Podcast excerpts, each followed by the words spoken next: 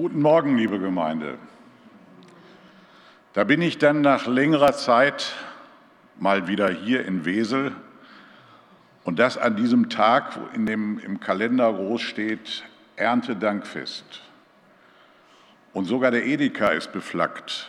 So ein Banner steht an der Ecke, Erntedankfest. Ich weiß nicht, wer das feiert, aber auf jeden Fall habe ich das beim Ankommen gleich gesehen. Ist nicht mehr ganz selbstverständlich. Das Kurioseste habe ich vor einigen Wochen an einem Vereinshaus eines Kleingartenvereins gelesen. Da wird für den heutigen Sonntag eingeladen zum Erntedartfest. Ich liebe Wortspiele, aber das taucht nichts, weil es irgendwie keinen Sinn macht. Wenn man so durchguckt, die Zeitungen, Veranstaltungshinweise, dann stellt man fest, Erntedankfest hat es schwer. Es gibt einen Konkurrenten, das Oktoberfest. Das hat es bis an den Niederrhein geschafft und breitet sich immer weiter aus. Und noch eine Sache ist mir aufgefallen, das habe ich schon vor einigen Jahren gesehen, da wird eingeladen zum Erntefest. Da wird das ein Wort aus der Mitte herausgenommen.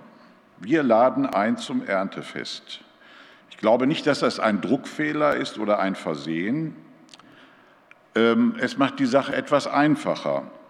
Beim Erntefest braucht man sich nämlich keine Gedanken mehr zu machen, wem man danken sollte und wie man das tun sollte. Jetzt könnte man fragen, ja, ist das denn so wichtig, Erntefest oder Erntedankfest? Man weiß doch sowieso, was gemeint ist irgendwie da im Oktober. Ich denke schon, wenn man das Wort Dank aus dem Erntedankfest weglässt, dann verändert das den Sinn und die Bedeutung. Dann wird aus einem kirchlichen Fest oder einer Veranstaltung eine ländliche Veranstaltung. Dann wird aus einem Gottesdienst eine jahreszeitliche Dekoshow. Und mehr ist das denn nicht. Dann feiern wir nur noch unsere eigenen Leistungen, blicken auf das zurück, was wir geschafft haben und klopfen uns dann selbst auf die Schultern und sagen, alles gut gelaufen, der Winter kann kommen, es wird uns wohl gut gehen. Aber wo führt das hin, wenn nur noch der Ertrag gezählt wird und wenn man sich das Ganze dann noch selber zurechnet? Gibt es da nicht vielleicht doch ein bisschen mehr zu bedenken? Ich möchte uns jetzt den Predigtext aus dem Neuen Testament vorlesen. Es ist eine Geschichte, die Jesus erzählt hat, die Geschichte vom reichen Kornbauern. Oder man könnte auch sagen, die Geschichte von einer guten Ernte und ihren Folgen. Lukas 12, Vers 13 bis 21 die ersten drei Verse, Verse 13 bis 15, sind so eine Art Vorgeschichte. Und da heißt es denn, ein Mann in der Menge wandte sich an Jesus. Lehrer, sag doch meinem Bruder, er soll mit mir das Erbe teilen, das unser Vater uns hinterlassen hat. Jesus antwortete ihm, Freund, ich bin nicht zum Richter für eure Erbstreitigkeiten bestellt. Dann sagte Jesus zu allen, gebt acht, hütet euch vor jeder Art von Habgier.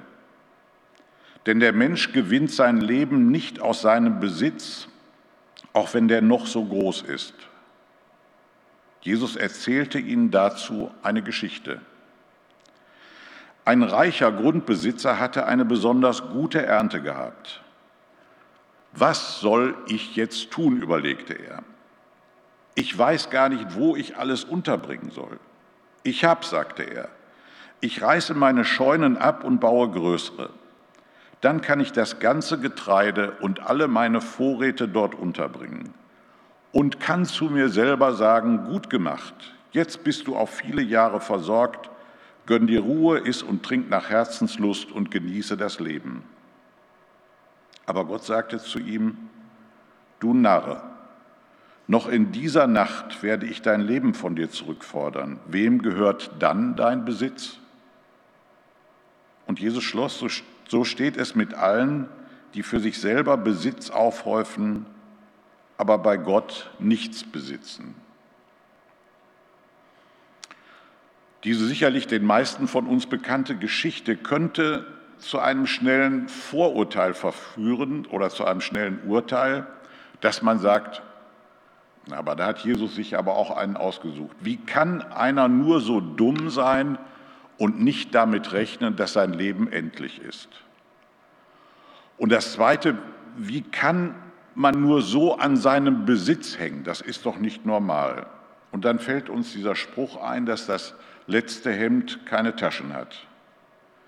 Und es fällt uns auch ein, dass wir glücklicherweise nicht so steinreich sind wie dieser Grundbesitzer. Und dass wir nicht dieses Problem haben, wo wir denn jetzt unsere ganzen Gewinne und Erträge unterbringen müssen. Wir sind keine reichen Kornbauern und Großgrundbesitzer, aber möglicherweise denken und handeln wir manchmal auch genauso. Und deshalb sollte man das nicht so schnell in die Ecke schieben und sagen, hat mit mir nichts zu tun, ich bin ja nicht so reich. Zunächst muss man sagen, was dieser Mann macht, ist gar nicht mal so verkehrt. Es ist doch gut, wenn man Vorsorge trifft. Es ist doch gut, wenn ein Mensch nicht auf Kosten anderer leben muss, sondern vom Ertrag seiner eigenen Arbeit, von seinem Fleiß, von seiner Anstrengung, von seinem Geschick.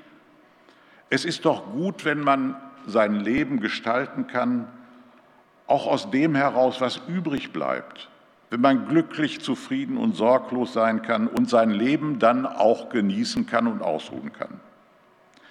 Was der Kornbauer da tut, ist auf den ersten Blick vernünftig. Es ist sinnvoll, es ist nötig, und auch gar nicht mal zu kritisieren. Er hält nämlich inne, er beginnt zu überlegen, was ist die Situation in meinem Leben jetzt nach dieser guten Ernte? Wie gehe ich jetzt mit dem um? Und zwar verantwortlich. Wofür soll ich jetzt im nächsten Schritt meine Zeit, meine Kraft verwenden? Was ist als nächstes dran? Vielleicht werden einige von uns sich aus Anlass des Erntedankfestes auch fragen, was habe ich geschafft und was habe ich bekommen? Was ist mir unverdient dazu geschenkt worden? Und an welcher Stelle meines Lebens bin ich jetzt, was so Planung angeht? Was kann und was sollte ich jetzt tun? Soweit, so gut. Wir füllen zwar nicht nach einer Ernte unsere Scheunen mit Korn, aber wer arbeitet, hat ein Einkommen. Er bekommt einen Lohn und kann meist davon auch noch etwas zurücklegen und sich davon irgendwelche Dinge kaufen, die notwendig sind oder sich vielleicht seine Wohnung neu einrichten. Wir zahlen Beiträge in irgendwelche Versicherungen und hoffen, dass sich das dann irgendwann auszahlt als kleine Zusatzrente oder irgendwelche anderen Dinge. Und wenn man sich die Welt als eine Kleinstadt vorstellt, alles zusammendampft, die ganzen Bevölkerungen, die Milliarden von Menschen, so auf 30.000, dann würden wir, die wir hier sitzen, zu den Superreichen gehören im Vergleich zu den anderen, obwohl wir keine reichen Bauern sind. Zwei Dinge wollen wir auf keinen Fall sein, die Jesus hier in diesem Gleichnis genannt hat. Ein Narr möchte wohl keiner von uns sein.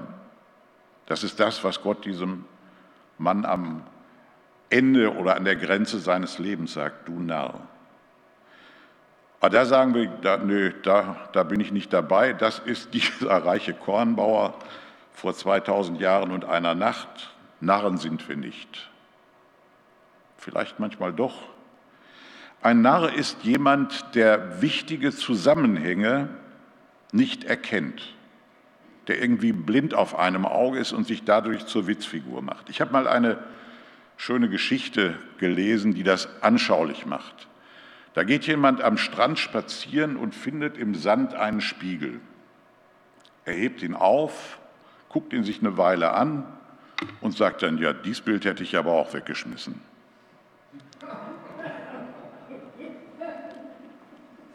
Ja, so, so macht man sich zum Narren.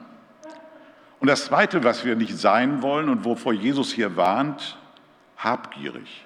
Das möchte keiner von uns sein. Für Habgier gibt es sogar einen Fachausdruck. Es ist eine Krankheit. Pleonexie nennt sich das Ganze. Und es ist ein Phänomen, dass Menschen immer mehr und mehr haben wollen und sich da richtig ins Krankhafte hineinsteigern wollen, hineinsteigern. Was zunächst eine menschliche Eigenart sein kann, die man vielleicht so einigermaßen bekämpfen kann, kann sich wirklich in einem Menschen krankhaft festsetzen und dann im nächsten Schritt zu einer Sucht werden. Dann spricht man von Habsucht. Dann dreht sich das ganze Leben wirklich nur noch darum, was man hat und was man noch haben möchte. Innerlich und äußerlich wird man von dieser Sucht umgetrieben und aus dem immer mehr haben wollen wird dann ein immer mehr haben müssen. Und dann dreht sich die Spirale immer weiter. Für ständig größere Zeiträume möchte man dann ausgesorgt haben. Jesus hat seine Jünger und uns zu beten gelehrt, unser täglich Brot gib uns heute.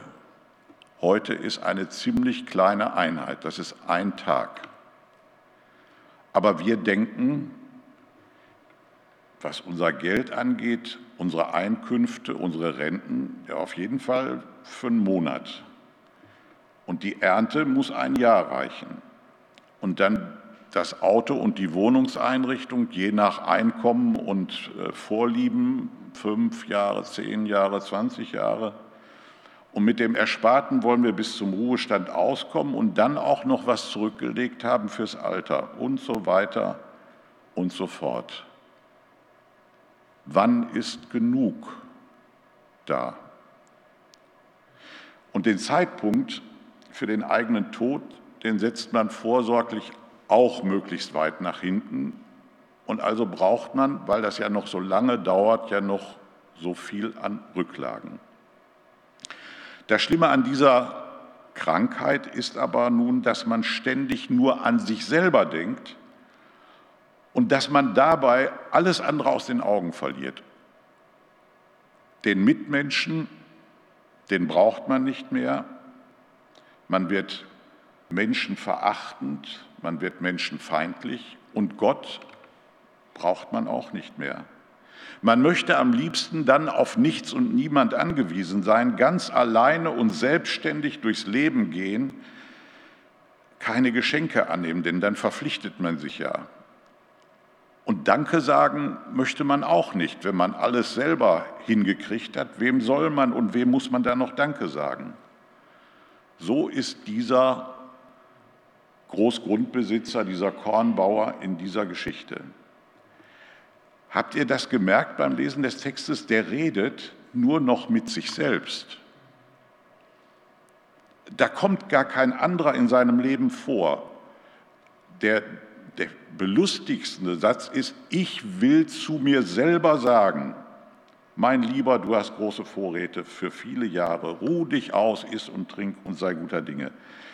Da ist von irgendeinem Du im Leben überhaupt keine Rede mehr. Der gute Mann sieht und kennt nur noch sich selbst und die Worte Ich und mein. Was Gott zu seinen Plänen hält, wie gesagt, die Pläne sind ja noch nicht einmal so verkehrt. Aber was Gott von seinen Plänen hält, interessiert ihn nicht. Was ihn zum Narren werden lässt, ist die Beziehungslosigkeit, in der er lebt. Dass er nur noch für sich selber lebt. Wenn man so weit gekommen ist, dann kann natürlich auch irgendwann dieses große Stoppzeichen kommen und darauf steht, du Narr. Jesus sagt, hütet euch davor, immer mehr haben zu wollen, denn niemand lebt davon, dass er viel besitzt. Hütet euch vor jeder Art von Habgier und Habsucht. Und deshalb weisen wir das Wort Narr natürlich auch von uns. Wir brauchen uns nicht mehr wundern, dass aus dem Erntedankfest das Mittelstück, das Wort Dank, weggestrichen wird denn oft sind Menschen ausschließlich von sich selbst eingenommen. Dass sie wirklich alles aus dem Blick verloren haben und eigentlich auch keinen mehr kennen, dem sie danken könnten oder danken sollten. Mag sein, dass man damit einigermaßen durchs Leben kommt. Aber eins haben wir mit Sicherheit und hat kein Mensch in seiner Hand. Eines, über eins können wir nicht verfügen. Das können wir nicht planen. Und dieses eine ist unsere Lebenszeit, unser Leben. Und was am Ende unseres Lebens an Substanz von unserem Leben bleibt, das verdanken wir nicht uns selbst. Das können wir nicht sammeln, das können wir nicht horten, das können wir nicht sparen, da können wir nicht zurücklegen. Unser Leben können wir nicht verzinsen wie Geld auf dem Sparkonto. Und auch eine Lebensversicherung versichert nicht das Leben, sondern sichert das Leben ab oder soll es absichern. Bei unserem Leben ist es ganz anders als mit dem Besitz. Besitz kann man versuchen, ein wenig anzuhäufen. Unser Leben verbraucht sich ständig ein wenig mehr. Jedes Jahr geht es näher auf unseren Sterbetag zu und jede Stunde im Grunde genommen. Und deshalb ist es gut, nicht aus Angst heraus, sondern sich einfach mal diese Frage zu stellen, wie lebst du eigentlich diese dir noch verbleibende Zeit deines Lebens? Ihr habt hier wieder einen wunderschönen Erntedanktisch aufgebaut und Josef hat uns ja schon hingewiesen auf die Früchte des Feldes, mit denen er nicht verwandt ist, aber die er auch braucht, um zu leben, wie wir alle. Obst und Gemüse, Brot, all das, was wir so jeden Tag brauchen. Da ist ausgebreitet, was wir zu unserem Leben brauchen und wofür wir heute auch danken, dass Gott, der Geber aller guten Gaben, dahinter steht, dass wir satt werden können. Aber das sind Mittel zum Leben, deshalb heißen die auch Lebensmittel und nicht Leben an sich. Wir dürfen nicht den Fehler machen, diese Lebensmittel zur Lebensmittel zu erklären, als Sinn unseres Lebens zu erklären. Das brauchen wir zum Leben, aber das ist nicht die Substanz, das ist nicht der Kern unseres Lebens. Deshalb danken wir Gott am Erntedanktag nicht nur für die Lebensmittel, sondern für unser Leben an sich, das er uns geschenkt hat. Die Frage nach den Dingen hinter dem Leben ist auch entscheidend. Was ist Sinn und Ziel meines Habens? Was von dem, was ich habe, verdanke ich einzig und allein Gott? Und was hält Gott von den Plänen und Absichten, die ich habe, wie ich mit meiner Habe, mit meinem Besitz umgehe? Wie und wo kommt Gott in meinem Lebensalltag vor? Und als was? Als Dekoration oder als Hauptsache? Wie sieht mein Leben mit Gott und vor Gott aus? Wie möchte ich meine Zukunft vor Gott weiterleben? Augen zu und durch, aber wohin?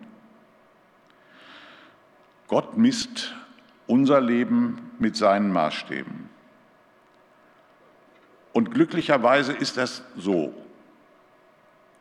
Jeder Mensch ist Gott wichtig und ist Gott wertvoll. Ganz egal, wie die Bilanz unseres Lebens aussieht. Ganz egal, ob wir nur Schrott davor zu weisen haben. Dazu ist Jesus, der Sohn Gottes, gekommen und gestorben. Und dazu hat er immer wieder eingeladen, dass ohne Ansehen der Person Menschen zu Gott kommen können, ganz egal, was sie geleistet haben, ob sie arm oder reich sind oder äh, ob sie geistliche Leistungen vorzuweisen haben oder ob sie bisher große Sünder oder Versager waren. Auch Reichtum und Ansehen sind keine Sünde, wohl aber, was man aus Reichtum und Ansehen machen kann. Die Sünde schlechthin ist ein Leben, in dem für Gott und für Jesus kein Platz ist, aber auch für den Nächsten kein Platz mehr ist, wo alles nur, wo der Trichter nur auf sich selbst hinausläuft. Wenn diese Beziehung in deinem Leben fehlt oder nur als frommes Alibi vorhanden ist, dann bist du vor Gott tatsächlich ein Narr, ganz egal, ob du reich oder arm bist. Gott gibt jedem eine Chance und Gott ist sehr geduldig und Gott ist sehr einfallsreich.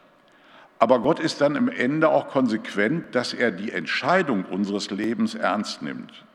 Und das bedeutet, wenn du dich dein ganzes Leben lang so entschieden hast, ohne Gott leben zu wollen, dann wirst du am Ende wie dieser Narr auch ohne Gott sterben müssen. Das ergibt sich fast von allein. Es ist keine Frage, dass Gott auch die Narren liebt, aber er wartet auf ihre Umkehr. Er lädt sie ein zu einem Leben in Fülle, zu einem Leben, das weiß, wo es herkommt und wo es hinführt, das einen Sinn, ein Ziel hat, zu einem Leben mit ihm, unserem himmlischen Vater. Und darum feiern wir das Erntedankfest. Und darum feiern wir jeden Sonntag unsere Gottesdienste. Und darum möchte ich auch schließen mit einer Einladung zum Erntedank des Lebens. Mit den Worten von einem Pfarrer, der Rudolf Bösinger hieß. Lasst uns ein fröhliches Erntedankfest feiern. Eins ohne das sinnlose Selbstgespräch, eines, bei dem man sich nicht einredet, das Leben komme von den Dingen. Eines ohne den grausigen, tödlichen, selbstverschuldeten Irrtum. Eines, bei dem man ein wirkliches Gespräch mit einem Gegenüber hat. Eines, bei dem man erfährt, woher das Leben kommt. Eines, das zu einer besonderen Ernte führt. Amen.